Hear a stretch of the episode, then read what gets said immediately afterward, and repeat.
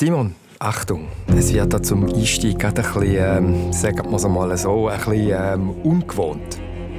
Harvey griff in den Schädel wie ein Bäcker in eine volle Kuchenform, tastete sich entlang des Steges nach unten und trennte das Hirn vom Rückenmark.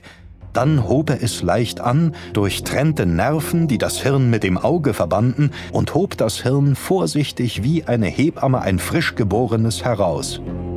Es war glitschig, umsponnen von einem feinen, gaseartigen Netz an Äderchen. Er legte es auf die Waage. 2,711 Pfund. Das ist aus dem Roman Einsteins Hirn vom österreichischen Autor Franz Obel. Okay, hast du mal ein bisschen etwas Grusiges mitgenommen, das mal? was, was ist das? Da ist einer, der wirklich aus einem Schädel aus einem Hirn rausnimmt. Das habe ich schon richtig verstanden. Korrekt, also aus einer Leiche raus. Es ist ein gewisser Thomas Harvey, der hier am Werk ist. Er ist Mediziner in den USA, Patholog im Spital in Princeton, New Jersey, südwestlich von New York. Und zum Harvey seine Aufgabe hat es unter anderem gehört, Verstorbene zu obduzieren und dann eben Todesursache feststellen. Und die Szene, die du da gehört hast, die spielt genau am 18. April 1955, weil das eben Tag ist im Spital zu Princeton das Jahrhundertgenie Albert Einstein gestorben, der grösste Physiker von allen Zeiten. Und der Thomas Harvey obduziert ihn und, wo er das macht, stillt er dem Einstein sein Hirn. Also das ist am Einstein sein Hirn, das er da rausnimmt wie ein Stück Teig aus dem Schädel raus. Und warum, also was macht er nachher mit dem? Er nimmt das dann einfach mit heim im Göfferli? Ja, er ist fasziniert vom Einstein und hofft jetzt, indem er das Hirn untersucht, der Genialität von Albert Einstein auf die Spur zu kommen. Also die Frage, die ihn bewegt, ist, ist in den hirnphysiologischen Strukturen von Einstein seine Genialität irgendwie sichtbar? Diese Frage hat er angetrieben. Also Einstein hat es ja wirklich gegeben. Hat es dann den Thomas Harvey auch wirklich gegeben, in Fall? Ja, das Verrückte, der Thomas Harvey hat es tatsächlich gegeben. Er ist 2007 gestorben und er hat dem Einstein sein Hirn, man glaubt das in Einmachgläser eingeleitet und aufbewahrt und über Jahrzehnte wie ein Schatz gehütet. Der ist regelrecht, also der Harvey vernarrt gsi, das Präparat. Und ja, über Einstein seine Genialität hat er zwar nie etwas herausgefunden und das Ganze hat Thomas Harvey dann auch nicht wirklich Glück gebracht. Also das Hirn hat sein Leben völlig aus der Fuge gebracht und es hat ihn als Mensch abstürzen lassen, beruflich und privat. Und die unglaublich verrückte Geschichte von Thomas Harvey erzählt Franz Obel in seinem neuen Roman. Also könnte man sagen, es ist ein bisschen ähnlich wie das Buch von Clemens Setz, das wir das letzte Mal besprochen haben miteinander. Das ist eine Art Biografie von jemandem, was es gegeben hat in Romanform. Ja, wenn man so will, ist das genau so. Das Ganze basiert auf den Fakten. Aber die Fakten, das ist eben jetzt Franz Obel, tut der Autor ganz wild und fantasievoll und auch witzig ausschmücken, so wie das eben für ihn als Romancier typisch ist. Der Franz Obel, er hat mir übrigens gesagt, der Thomas Harvey, das sei eine perfekte Themenwahl für ihn. Also der Harvey Hegim als Autor gar kein Wahl Ich habe das gehört und habe sofort gewusst, äh, da steckt so wahnsinnig viel drin. Die moderne Physik, alle wichtigen, großen Fragen der Menschheit, die Religion. Und es ist einfach ein leicht durchgeknallter Typ, der einfach dieses Hirn nicht hergibt. Aber auch ein sehr liebenswerter Mensch. Also für mich war es wie ein kosmisches Geschenk. Ich habe die Geschichte gehört und habe sofort gewusst, ja, muss ich jetzt schreiben. Ich habe wirklich alles liegen und stehen gelassen. Ein kosmisches Geschenk, das ist ein super Bild. Also ja. Wirklich etwas Unvermeidliches, das muss man jetzt einfach nehmen. Eine Gabe Gottes, eine Art. Das war also der Franz Obel. Über seinen neuen Roman «Einsteins Hirn» reden wir heute. Der Roman liegt bei uns auf dem Tisch. Du hast das mitgebracht in unsere 30. Folge von dem Podcast Literaturclub 2 mit Buch, Felix. Du hast ihn gelesen, den Roman, und ich bin jetzt gespannt, wo es das anführt, wenn wir mit dem Hirn vom Einstein da offenbar auf eine Reise gehen. Ich bin der Simon Lütold. Und ich bin der Felix Münger. Also Felix, jetzt zeig aber zuerst das Hirn vom Einstein. Gibt es das heute noch? Wo, wo ist es? Also der Thomas Harvey, hast du gesagt, der ist ja jetzt schon länger tot. Ja, der Thomas Harvey hat dort mal das Hirn in verschiedene Stücke geschnitten und mehrere Präparate daraus gemacht. Und ein Teil von diesen Präparaten ist nach dem Harvey im Tod in ein Museum in Chicago gegangen. Ein anderer ist das sogenannte Müttermuseum in Philadelphia. Dort kann man die Stücke offenbar in einer Vitrine anschauen. Also der hat das verstückelt und Teile sind an unterschiedliche Orte gegangen, eben in so Gumpfigläser. So ist das. Und am Anfang von dem Roman, das haben wir schon gehört, steht der Tod von Einstein 1955. Der Pathologe, der Thomas Harvey, obduziert die Leiche, nimmt das Hirn dort raus, leitet in die Gompfigläser ein, das habe ich gehört. Und dann? Was macht er damit?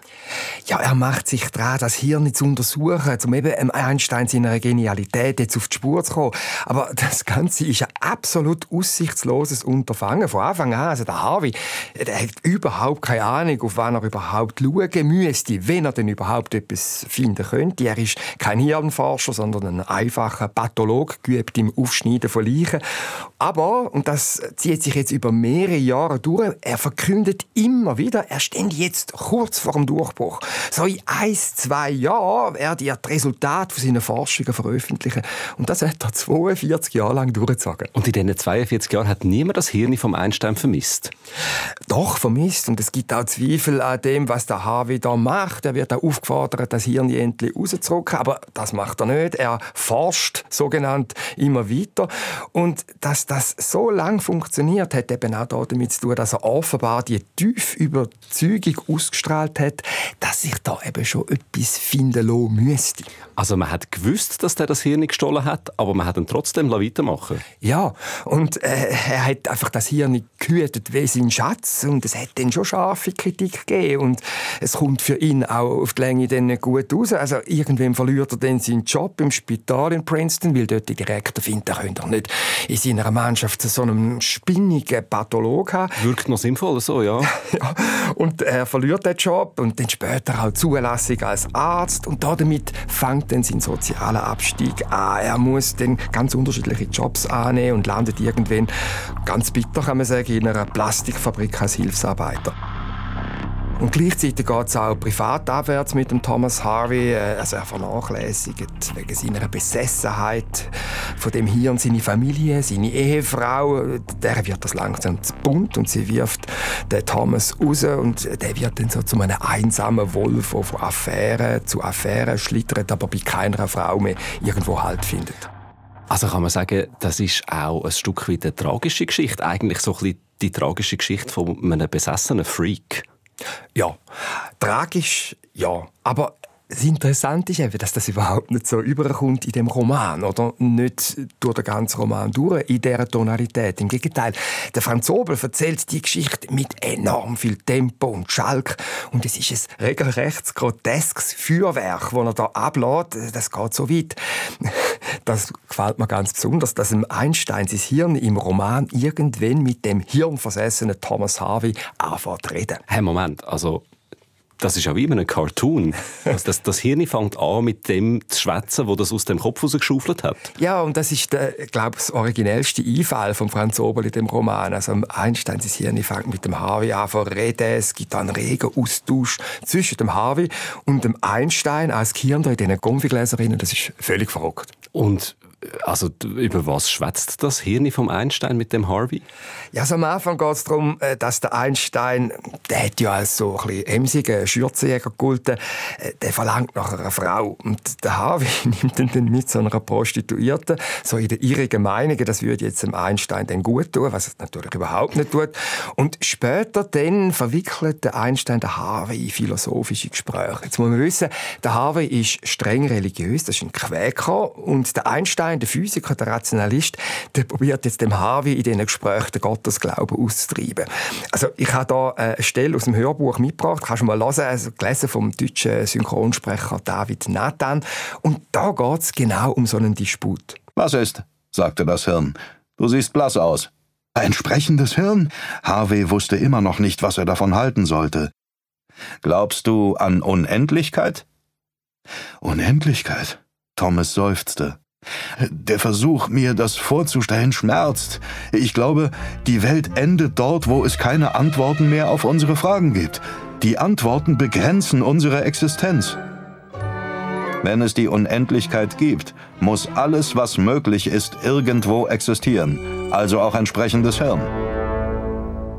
Also man könnte fast sagen, Einstein sein Hirn führt da den ein bisschen aus der Bahn geratene Wissenschaftler noch weiter aufs Glatteis raus und verwickelt ihn in irgendeinen philosophischen Disput in Widersprüche.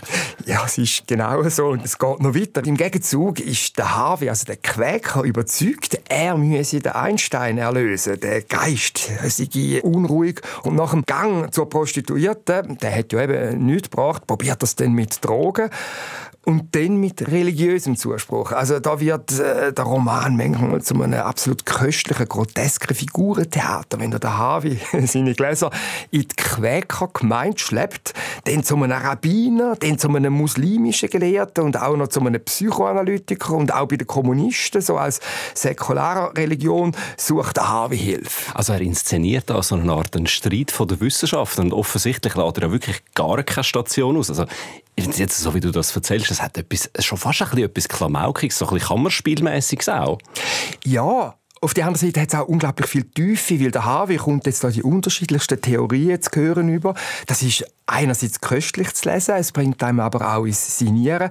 Also einmal ist dann die Auskunft Einstein von einem Totengeist besessen, ein anderes Mal er hätte halt ein gestörtes Karma oder dann werden da Halluzinationen diagnostiziert. Und etwas vom Faszinierendsten an diesen Passagen ist es, dass es da eben immer um die grossen Fragen für die Menschheit geht. Woher kommen wir, wohin gehen wir? Und der Franz Obel verknüpft die Diskussionen dann auch immer wieder geschickt mit der Geschichte der USA in den Jahrzehnten, wo der Roman spielt. Das heißt, das ist die Zeit, wo der Elvis groß ist, das ist die Zeit von John F. Kennedy, das ist die Zeit, wo man sich auf die Mondlandung vorbereitet. Ja, all das kommt, vor. vor. Auch Vietnam weitergeht und auch das Woodstock Festival kommt vor. Da werfen sich die beiden einmal eine LSD-Pille ein und erleben den Höllentrip miteinander großartig. okay. Also sehr eine verrückte Geschichte, die Franz Obel da offenbar entwickelt. Er ist ein Autor, der sich ja schon als Dramatiker und Romancier schon ein paar Mal so historische Stoffe rausgenommen hat. Mhm, mhm, äh, das Buch von ihm Sarajevo 14, ein anderes die Eroberung Amerikas, wo es um einen Eroberer geht im 16. Jahrhundert. Es gibt auch noch das Floß der Medusa, das Buch, wo du sehr Fan bist davon, über ein dramatisches Schiffsunglück im 19. Jahrhundert. Und jetzt eben offenbar der Roman über einen exzentrischen Patholog, aber auch über ein Hirnpräparat, also die beiden, die treten ja da offenbar als Figuren auf.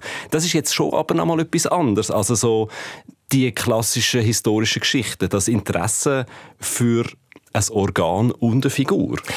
Ja, das ist außergewöhnlich, auch überraschend. Und ich habe Franz Obel kürzlich in Zürich getroffen. Er war gerade auf Lesereise hier, da habe ihn abgefangen und habe mit dem abgemacht im Kulturama Museum des Menschen. Das ist ein Museum in Zürich über die Evolution und Biologie vom Mensch. Kenne ich. Bist du auch schon gesehen? Ja, in der Nachbarschaft von dort, wo ich aufgewachsen bin. ja, und das ist sehr interessant. Und in einem von diesen Räumen ist ein echtes menschliches Gehirn ausgestellt, eingeleitet in eine Flüssigkeit. Das ist von einem anonymen Spender. Und der Franz Obert und ich, das war ganz eigenartig. Als wir dort angekommen sind, haben wir beide ganz gebannt auf das Präparat gestartet. Es ist ein eigenartiges Gefühl. Einerseits sieht es natürlich aus wie ein eingelegter Blumenkohl oder vielleicht auch wie so zusammengeballte Krampfadern oder irgend so etwas. Es ist aber natürlich das Gefühl, dass das in einem Kopf drinnen gewesen ist, gedacht hat, dass da ein Bewusstsein drinnen war, das macht schon ein bisschen etwas in einem. Ja, es ist vielleicht der Sitz der Seele oder, oder des, des Menschen, denkt man. Und jetzt ist es halt so ein eingelegter Gewebeklumpen, der da vor uns in einem Glaskasten liegt, in Formaldehyd. Wenn wir jetzt auf dieses Präparat schauen, wären Sie persönlich einverstanden, dass man dereinst Ihr Gehirn hier ausstellen würde? So als Beispiel eines Autors mit besonders viel Begabung für Fantasie? Naja, es gab ja eine Weile, wo man wirklich Hirne gesammelt hat, wo sich Hirnspender gefunden haben, wo man alle Hirne untersucht hat, so vor allem Ende des 19. Jahrhunderts. Ich weiß es nicht. Vom Gefühl her, ich bin ein Katholik, also ich würde eigentlich schon gerne in der Erde liegen und vermodern als ganzer Körper. Wenn wir so auf dieses Präparat schauen, Sie haben Blumenkohl erwähnt, es ist beigefarben, diese Windungen, die sich da scheinbar chaotisch Krümmen, zu diesem Ganzen, zu diesem Klumpen. Was mir aufgefallen ist, Sie beschreiben Vorgänge, wie zum Beispiel Harvey Einsteins Hirn dann herausnimmt bei der Obduktion und dann, wie er das konserviert, sehr präzise. Wie haben Sie sich vertraut gemacht mit dieser Materie? Ich meine, Sie sind von Haus aus Germanist und Historiker, nicht Mediziner. Nein, ich meine, einerseits gibt es da Bücher, man kann sich auch Filmchen ansehen. Dann habe ich auch einen Freund, der Chirurg ist, der hat mir dann übrigens erzählt, dass diese Hirnentnahme in österreichischen Spitälern lange Zeit gang und gäbe gewesen ist. Und so ein zerschnittenes Gehirn bringt man dann nicht mehr in den Schädel rein. Und in Österreich hat man es dann so gemacht, dass dieser Schädel nicht leer bleibt, dass das keine unangenehmen Geräusche von sich gibt. Habe mir eine Zeitung reingestopft, nämlich die Kronenzeitung. Und dann hat man irgendwie gesagt, die Kronenzeitung war der Hirnersatz der Österreicher, was man so als Bild ganz gut gefällt, obwohl es auch natürlich erschreckend ist, wenn man sich denkt, wie viele Verwandte vielleicht mit so einem Kronenzeitungskopf im Paradies vorsprechen wollen. Thomas Harvey jetzt hat Holzwolle genommen, damit es irgendwie nicht, nicht leer bleibt, dieser Schädel. Man kann sich da schon informieren und teilweise natürlich ähm, ist es dann schon auch Vorstellungsvermögen. Also ich habe mich da schon hineingefühlt in diesen Pathologen und das irgendwie Stück für Stück nachvollzogen. Sie sind ja auch bekannt als Autor dafür, dass Sie die Schauplätze Ihres Romans selbst besuchen, zumindest teilweise. Waren Sie da überall? Sind Sie diesem Harvey hinterhergereist? Ich konnte nicht all seine Orte nachreisen, weil es waren einfach zu viele an der Ostküste. Aber ich war in Princeton und ich war in Kansas und ich war natürlich in Manhattan. Man bekommt andere Eindrücke. Ich brauche ein Gefühl für das Klima, für das Essen, für die Distanzen. Ich muss mir die Architektur ansehen. Ich muss irgendwie, was nicht, Flora und Fauna studieren. Wenn ich dann dort bin, ist es immer so eine, eine derartige Fülle an Eindrücken, dass das immer das Buch sehr bereichert. Stichwort Fülle. Wie wird dann aus dieser Fülle Literatur? Ja, das ist eine gute Frage. Das frage ich mich auch immer wieder eigentlich. Es ist im Prinzip der Wahnsinn, weil ich habe ja so eine, eine unglaubliche Menge an Daten und an, an Stoffen und dass man das irgendwie dann halt komprimiert, dass sich eine Geschichte ergibt, das ist eigentlich auch für mich selbst ein Geheimnis, weil es ist einfach beim Lesen, beim Recherchieren ergeben sich halt Bilder, ergeben sich Szenen und ich nehme die Personen mit wie so ein Dummy, so ein gesichtsloses Wesen und irgendwann einmal kommt quasi Stück für Stück für jede Person dann die Eingebung und weiß ich, ja, ja, das ist die Funktion, die diese Figur in dem Buch hat. Es ist mir schon in Ihren früheren Büchern aufgefallen, Sie scheinen lustvoll die Fakten zu nehmen, aber dann auch zu überzeichnen oder Situationen mit Komik und Groteske aufzufüllen. Wie muss ich mir das Schreiben vorstellen bei Ihnen, wenn Sie in Wien am Schreibtisch sitzen? Ist das einfach ein Riesengaudi? Naja, zuerst einmal sitze ich ja nicht am Schreibtisch, sondern ich liege immer im Bett. Beim Schreiben? Beim Schreiben, ja. Ich habe eine eigene Schreibhaltung entwickelt, irgendwie so eine etruskische Seitenlage. Das funktioniert einigermaßen. Nur bei der Umschalttaste mit dem Computer ist es manchmal schwierig. Ich habe lange Zeit mit Hand geschrieben. Mittlerweile erspare ich mir das und schreibe doch gleich in den Laptop hinein. Äh, ansonsten, ich weiß gar nicht, ja, lustvoll. Ich versuche immer ernste, wahrhaftige, große Geschichten zu erzählen, die möglichst klar, möglichst einfach und dann trifft es doch immer ein bisschen ab ins Humorige, ins Komödiantische. Ja, dann habe ich schon auch meinen Spaß dabei. Also nicht nur das Lesen, aus Schreiben von so einem Roman macht Spaß. Das ganze Interview, das ich mit dem Franz Sobel im Museum aufgenommen habe, findet man übrigens auf srf.ch-literatur.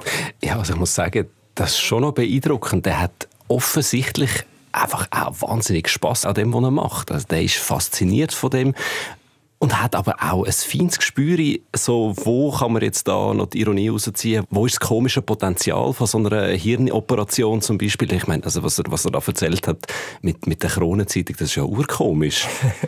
ja, und es zeigt sich eben dann auch in der Sprache, die er verwendet, oder was du sagst, so das Gespür, wo kann man grotesk überzeichnen. Ja, ihr habt von der Sprache geschwätzt, also das würde mich wundern, wie ist denn das jetzt gemacht? Es ist so salopp süffig, die Wendungen, die er da bringt. Also zum Beispiel, oder? Also, äh, wenn jemand buschige Augenbrauen hat, dann schreibt der Franz Obel nicht, dass der buschige Augenbrauen hat, sondern dass die Brauen wie frisch gedüngt aussehen. Oder, oder wenn jemand völlig überrascht und überrumpelt ist, dann schreibt der Franz Obel den Satz, ich zitiere, er schaute ihn an, als hätte er gerade den Papst beim Onanieren erwischt.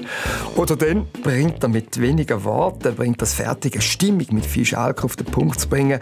Ich habe da eine kurze Szene mitgebracht, die du mal hören. Sie ist von dem Moment, wo ähm, Harvey seine Ehefrau Eloise langsam aber sicher genug hat von ihrem Mann, wo er jetzt dumm wird, weil der sich nur noch für sein Hirn und eben nicht mehr für sie interessiert. Als er heimkam, war es bereits finster. Die Kinder schliefen und Eloise stellte ihm wortlos das Abendessen auf den Tisch, das er schweigend verzehrte. In der Küche herrschte atemlose Stille, und Harvey spürte, seine Frau war ein brodelnder Vulkan, ihre Brüste hoben und senkten sich bedrohlich, und das Magma, das sich in ihr sammelte, bestand aus geschmolzenen Idealen. Das ist jetzt eben so typisch Franzobel. Oder im Feuilleton redet man bei dieser Sprache auch vom sogenannten Franzobeln, also das muntere Fabulieren voll Ironie, das Assoziieren in groteske Höhen, ohne dass dann aber der Tiefgang und eben die Empathie für die Figuren verloren gehen. Also das musst du auch zuerst mal schaffen als Autor, dass dein Name zu einem eigenen Verb für Sprache wird. Leute holden. Ja, nein, das wird man vielleicht lieber nicht. Wie würde man denn das verbinden? Aber also, ich spüre riesige Begeisterung von dir für den Roman und auch für den Autor. Ich weiß, dass du ein Fan bist. Du hast mir eben auch schon vorgeschwärmt von einem von seinen letzten Romanen, das Floß der Medusa über das Schiffsunglück vor 200 Jahren. Kann dann jetzt der Roman mitheben mit dem? Ist das auch wieder so ein Riesenwurf? Leider nicht ganz. Also der Roman, so gerne ich ihn gelesen habe, wie eben der Franz Obel weiterhin munter franzobelt, ist für meinen Geschmack ein bisschen zu lang. Also die Handlung hängt dann doch ab und zu ein bisschen durch und ich finde, ein bisschen kürzer wäre nicht schlecht gewesen. Und dann gibt es zum Beispiel auch einzelne Figuren wie einen FBI-Agent, der wird am Anfang da groß eingeführt und wo man denkt, ui, der wird jetzt aber ganz wichtig, aber der geht dann irgendwann einfach mehr oder weniger vergessen und er wird dann da in der Psychiatrie so schon fast entsorgt. Aber auch bei diesen Abstrichen, also das Thema vom Roman, also so die fieberhafte Suche nach der Ursache von der Genialität und damit verbunden auch die philosophischen Diskussionen und wie das denn im Leben von der Hauptfigur Thomas Harvey eine enorme Eigendynamik bewirkt und für viel Spannungshöhepunkte schon sorgt, das hat mir beim Lesen sehr Spaß gemacht und das hat mich dann auch über die knapp 550 Seiten vom Roman problemlos getragen. Ich meine, das ist auch eine faszinierende Frage. Also eben die Frage, die Thomas Harvey angetrieben hat, so die Grundfrage, was macht das eigentlich aus, dass man jemanden für genial halten? Wie funktionieren die? Wie zeigt sich das in ihrem Hirn? Es gibt auch andere Romane darüber, schon ein bisschen ältere, zum Beispiel Lenins Hirn, lustigerweise fast der gleiche Titel, vom deutschen Schriftsteller und Journalist Tilman Spengler. Dort geht es auch um einen Mediziner, der will aber Sirni eben vom Lenin untersuchen, um dem seiner Genialität auf die Spur zu kommen. Er ist auch, also sehr ähnlich wie da der Thomas Harvey, völlig besessen vom Lenins im Hirn. Ich meine, klar, also die Frage, die liegt natürlich nach, ob man jetzt das dem Hirn von so besonders intelligenten Menschen irgendwie angesehen, dass das speziell gescheit ist, das Hirn. Aber ich nehme an, also wissenschaftlich ist das ja wahrscheinlich mittlerweile ziemlich als Humbug wieder leid, oder? Ja, also die Frage, wie sich das und ob sich das überhaupt im Hirn zeigt, die drängt sich beim Lesen früher oder später auf. Und die hat mich auch beschäftigt und ich bin dann mit zu einem Crack auf dem Gebiet, und zwar zum Hirnforscher Fritjof Helmchen. Er ist Professor für Neurowissenschaft an der Uni Zürich und er hat mir gesagt, dass es aus heutiger Sicht ein absoluter Irrglaube sei zu meinen, man sehe im Hirn von außen einfach so einfach an, ob der Mensch jetzt intelligent oder gar genial war. Ich würde sagen, die Neurowissenschaftler heutzutage würden auf der tieferen Ebene, der mikroskopischen Ebene suchen. Ein Problem ist, dass das immer oft versucht wurde, eine bestimmte Fähigkeit vom Gehirn, zum Beispiel Intelligenz, irgendwo zu lokalisieren, an einen Ort zu finden, eine Hirnregion, die für diese Fähigkeit besonders verantwortlich wäre.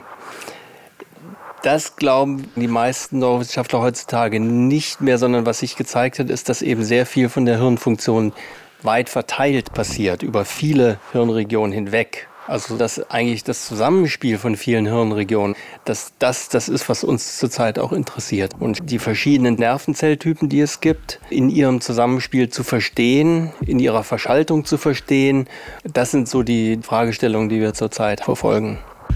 Also so ein bisschen salopp zusammengefasst geht die Forschung heute davon aus, dass Intelligenz und auch das Lernen von zwei Sachen abhängt. Also erstens davon, wie die verschiedenen Regionen im Gehirn untereinander kommunizieren und zweitens auch davon, was da in den einzelnen Hirnregionen denn passiert, wie dort die einzelnen Hirnzellen miteinander zusammengeschaltet sind und untereinander kommunizieren. Wir gehen davon aus, dass sozusagen die mikroskopischen Vorgänge auf der zellulären Ebene, dass die entscheidend sind und dass solche groben Merkmale wie bestimmte Höcker in der Gehirnstruktur und so eigentlich keine große Aussagekraft haben. Und von daher man wirklich in den mikroskopischen Bereich abtauchen muss, um diesen Fragen nachzugehen. Aber genau das, hat mir der Fritjof Helmchen gesagt, das sei für die Forschung von heute eine riesige Herausforderung. Das Problem ist, dass eben diese Nervenzellnetzwerke eine enorm hohe Komplexität haben, die man sich kaum vorstellen kann. Sie müssen sich vorstellen, in jedem von unserem Gehirn sind mehr Nervenzellen, als es Sterne in der Milchstraße gibt. Und die sind dann eben noch in einer hochkomplexen Form verschaltet. Das heißt, obwohl wir verbesserte Methoden haben, zum Beispiel von Tausenden von Zellen gleichzeitig zu messen, sehen wir immer nur einen Ausschnitt von dem, was passiert. Und die Datenmengen werden größer und größer. Wir brauchen auch verbesserte Computeranalysemethoden. Also das ist alles eigentlich zurzeit so im Gang und wird sich voraussichtlich die nächsten Jahrzehnte noch enorm ausweiten. Also was ich da jetzt so gehört habe, es geht sehr viel um Vernetzung, es geht sehr viel um extrem kleinteilige Sachen, wenn man der Intelligenz wirklich würde auf die Spur kommen in der Hirnforschung. Die groben Merkmale, hat er gesagt, wo man von außen sieht, das spielt eigentlich kaum eine Rolle. Also das heißt, der Thomas Harvey, der ist hier in seiner Zeit, wenn man es von heute aus anschaut, auf völlig verlorenem Posten gewesen. Mit dieser Idee erkenne ich da im Einstein seine Genialität irgendwie von außen an dem Hirn ablesen. Und man ist offenbar heute noch gar nicht so wahnsinnig viel weiter in dieser Frage. Aber zuletzt ist es vielleicht gerade das, was uns der Thomas Harvey, also der, man könnte sagen, Spinner, so ans Herz wachsen lässt, dass er sich eine Aufgabe stellt, wo er zwar damit völlig überfordert ist, wo er aber einfach nicht schauen will. Ja, und das Menschen dann dafür, oder? Wahrscheinlich kann man auch darum eine Verbindung aufbauen zu dem. Also der Franz Obel auf jeden Fall schätzt genau diesen Zug an seiner Figur besonders. Das hat er mal bei unserem Gang durchs Museum dann erzählt. Er ist ein unglaublich netter Mensch, sehr beharrlich in seiner Sache. Er hat diese unglaubliche Obsession, das Hirn von Albert Einstein zu besitzen hat dem gegenüber natürlich auch eine Verantwortung, merkt, dass er der Verantwortung nicht gerecht werden kann. Also er, er weiß zwar seine Lebensaufgabe, kann sie aber nicht bewältigen, bemüht sich trotzdem in seinem Rahmen, das möglichst gut zu machen. Also er ist ein typischer Mensch der Gegenwart. Wir wissen alle unsere Berufung, spüren aber immer auch ein bisschen ein Ungenügen. Man kommt ja doch nie ganz zu Rande mit den Anforderungen, die man sich selbst stellt. Er ist vielleicht eine Metapher auf das Menschsein in der Gegenwart.